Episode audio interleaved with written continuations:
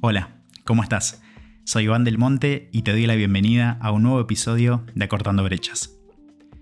Si escuchaste mis episodios anteriores, te habrás dado cuenta que hablo mucho de esto de reflexionar, cuestionarme, reflexionar sobre lo que hice, sobre lo que quiero hacer, sobre lo que quiero para mi vida, cuestionar un poco mis creencias, mis juicios, ver cuál es la forma en la cual estoy pensando, la forma en la cual estoy viendo mi vida.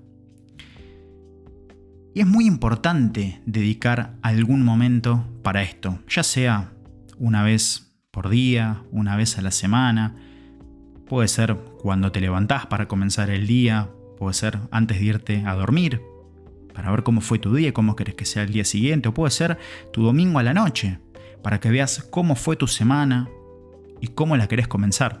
Es importante dedicarle un momento para esto. Pero cuando hablo de dedicarle un momento para esto, de, del cuestionamiento, de la reflexión, es con una idea de mejorar y no de autocastigarse. ¿Y a qué me refiero con, con esto? Porque son dos puntos muy opuestos. Una cosa es que yo quiera mejorar, que era algo bueno para mí, cambiar algo, mejorarlo, y otra cosa es que me autocastigue que me ponga un dedo acusándome y diciéndome esto está mal, esto está mal, esto no es así. ¿A qué me refiero con mejorar y autocastigarse? Vamos a suponer que hoy estuviste en el trabajo y tuviste una discusión con un compañero. Reaccionaste mal, te fuiste enojado, golpeaste la puerta, lo que sea, lo que vos te imagines. Usa un caso tuyo.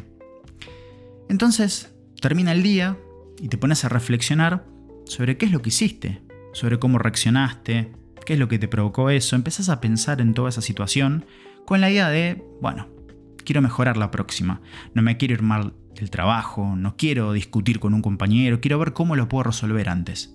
Entonces vas a buscar las formas, vas a pensar qué es lo que me dijo, qué es lo que le respondí, qué es lo que tuve que haber hecho y lo que vos quieras. Vos vas a estar al tanto de esa situación y vos lo vas a poder pensar mejor que nadie. Eso sería mejorar buscar una alternativa para que si eso vuelve a suceder, le puedas dar un mejor fin a eso. ¿Y qué sería autocastigarse?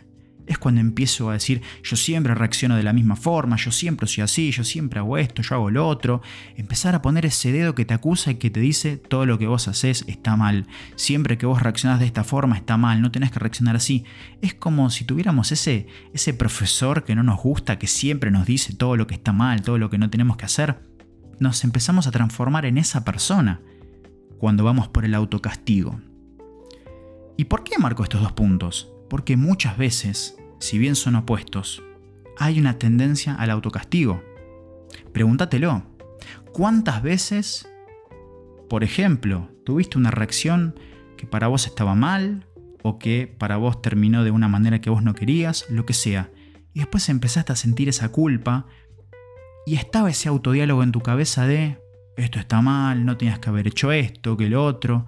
Esa persona como castigándote. Qué diferente sería si buscaras la mejora de eso. Como comenté antes.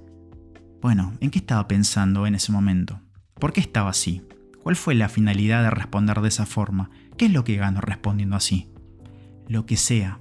La idea es siempre que busques una mejora para vos, para tus relaciones, para tu calidad de vida, y no te quedes en esa acusación que no te va a generar nada de todo lo que hago está mal, esto sí no está bien, o lo que sea.